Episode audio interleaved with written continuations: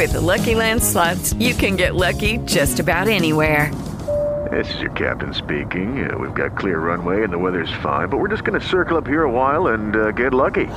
No, no, nothing like that. It's just these cash prizes add up quick. So I suggest you sit back, keep your tray table upright, and start getting lucky. Play for free at LuckyLandSlots.com. Are you feeling lucky? No purchase necessary. Void where prohibited by law. 18 plus terms and conditions apply. See website for details. Don't you love an extra $100 in your pocket? Have a TurboTax expert file your taxes for you by March 31st to get $100 back instantly. Because no matter what moves you made last year, TurboTax makes them count. That means getting $100 back and 100% accurate taxes only from Intuit TurboTax. Must file by 331. Credit only applicable to federal filing fees with TurboTax full service. Offer can be modified or terminated at any time.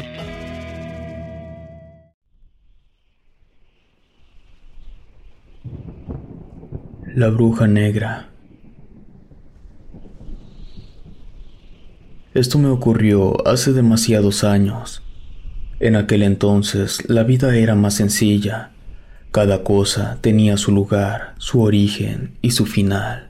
Todo era mundano. Yo vivía en un pueblito de Zumpango, cerca de la laguna. Recuerdo bien que mi bebé acababa de nacer. Todo empezó una de aquellas noches en la cual yo no podía dormir. Supongo que era la clásica vigía de madre primeriza.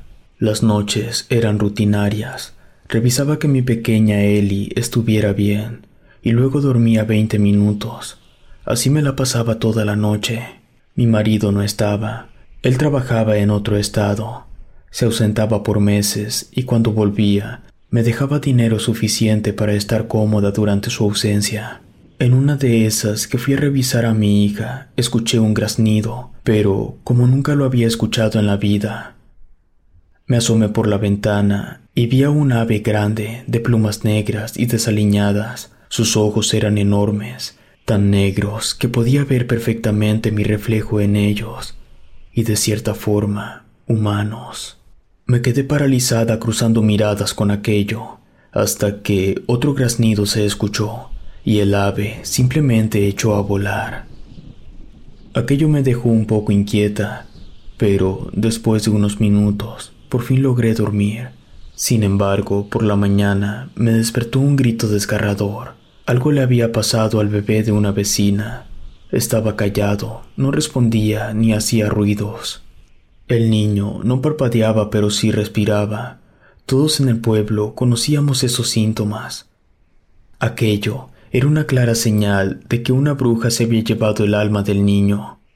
No se trataba de brujas normales, tampoco de tlahuelpuchis, ya que esos dos tipos de brujas dañan físicamente a sus víctimas.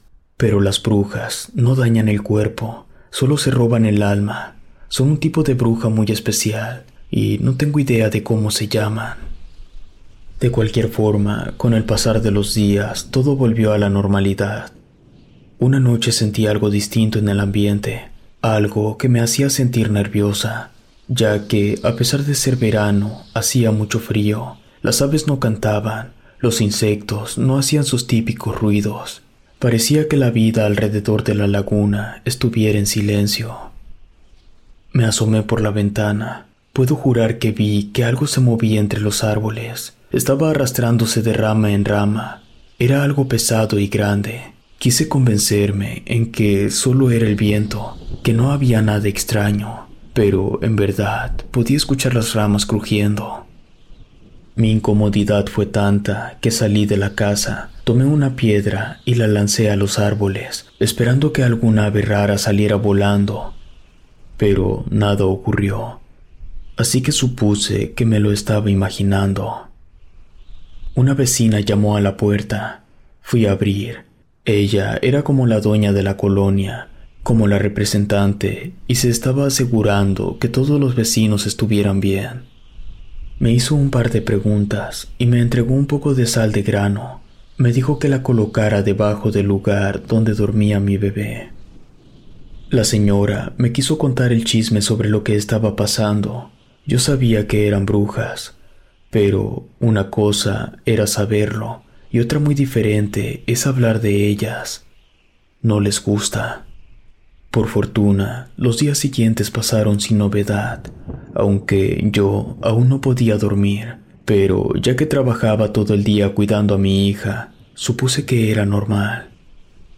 Una semana después, mi insomnio se empezó a convertir en paranoia. Escuchaba rasguños en las paredes, pasos en el techo, sentía que la casa estaba siendo vigilada. Pero sobre todo, comencé a escuchar ese graznido espantoso. Eso significaba que esa ave estaba cerca. Yo me asomaba por las ventanas, salía al patio, pero no lograba encontrar al ave. Sin embargo, en una ocasión, mientras pasaban cosas raras en la casa, me asomé por la ventana y del otro lado de la calle pude ver una figura. Estaba cubierta por sombras, pero observando detenidamente, me di cuenta que las sombras que cubrían la figura emanaban de su propio cuerpo, como si fuera su aura o su energía. De pronto hubo un estruendo. Se escuchó en la habitación de arriba. Subí de inmediato y me encontré con una mujer pero sus piernas y rodillas estaban invertidas, tenía los ojos negros, y en su rostro tenía un espantoso pico con el que graznaba de forma terrible. Lo peor era que tenía a mi Eli entre sus brazos. Mi pequeña estaba inerte, sin movimiento, justo como el bebé de la vecina. Yo no podía hacer nada, me sentí impotente. Comencé a gritar, y ahí me di cuenta que ya era de día. Yo estaba en mi cama y mi pequeña Ellie estaba a salvo. Lloré toda la mañana por la terrible pesadilla que había tenido. Cuando logré tranquilizarme un poco, fui a buscar a la doña que me había dado la sal en grano. Me recibió en su casa, me invitó a comer y escuchó todo lo que tenía que decirle. Dijo que no quería preocuparme, pero que esos sueños podían significar que las brujas querían a mi bebé y que, de una forma muy siniestra, estaba preparando el terreno. Eso me puso muy mal. Se me quiso subir la presión, pero la doña me ayudó a mantenerme estable. Le pedí que me ayudara, que yo estaba dispuesta a hacer cualquier cosa con tal de mantener a salvo a mi pequeña. La doña me miró fijamente. Dijo que solo había una forma, pero que no era muy agradable y que sería muy doloroso para mi hija. Debía cortarle un dedo y ofrecerlo a la bruja. Me levanté de mi asiento, aventé la silla y le pregunté a la señora que si se había vuelto loca. Ella me dijo que era eso o correr el riesgo de que mataran a mi bebé. Yo me quedé fría, jamás me atrevería a lastimar a mi hija pero tampoco quería que me arrebataran a mi Eli. Así llegó la noche nuevamente. Una vez más, no podía dormir. Tenía que estar al pendiente cada segundo.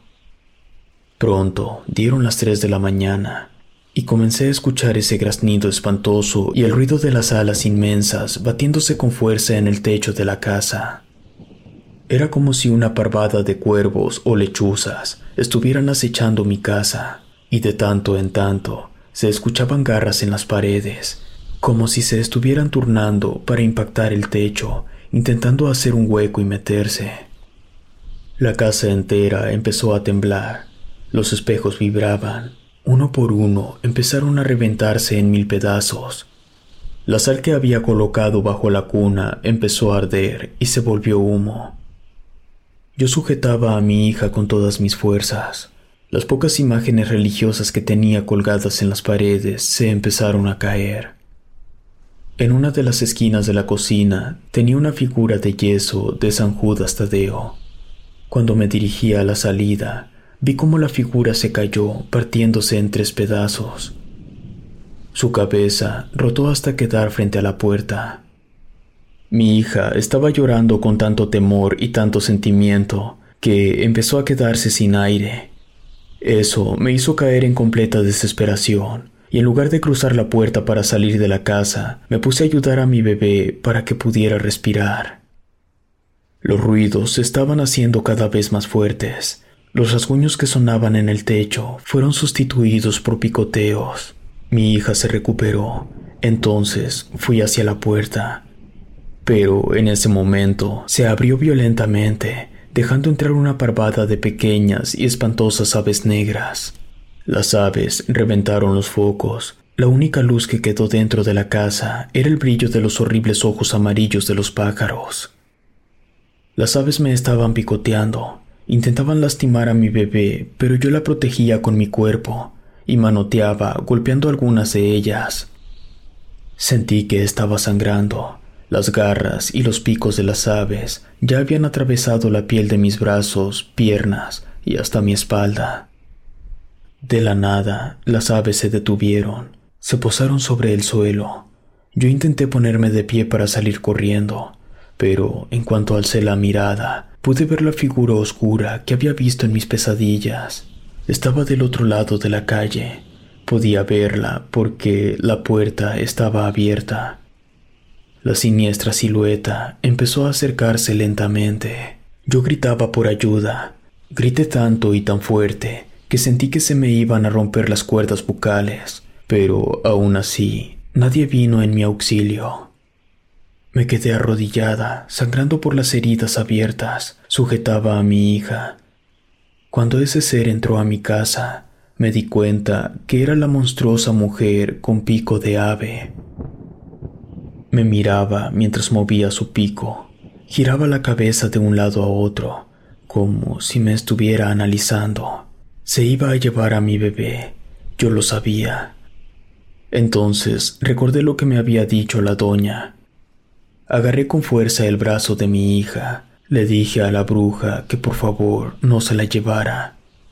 Extendí el brazo de mi hija y manipulé su muñeca para que abriera la mano y extendiera los dedos. La bruja se inclinó lentamente, abrió su pico y le dio una brutal mordida. Le arrancó un dedo y le quebró los otros cuatro. Ese monstruo emitió un fuerte graznido. En ese momento, todos los pájaros volvieron a volar en círculos. Yo me agaché, apretando con fuerza la herida de mi bebé, que gritaba de dolor. En un parpadeo, ya no estaban ni los pájaros ni la bruja. Salí de la casa corriendo y gritando por ayuda. La doña abrió su puerta y me hizo señas para que entrara. Ella me ayudó a curar a mi hija. En cuanto dejó de sangrar, ella y su esposo me llevaron al hospital más cercano para que atendieran a mi hija. La explicación que di fue que un animal se había metido a la casa y la había atacado. Si te gustó esta historia, suscríbete activando la campanita para que no te pierdas lo mejor de Rede. Gracias por escucharnos. Relato escrito por Gabriel, adaptado por Ramiro Contreras.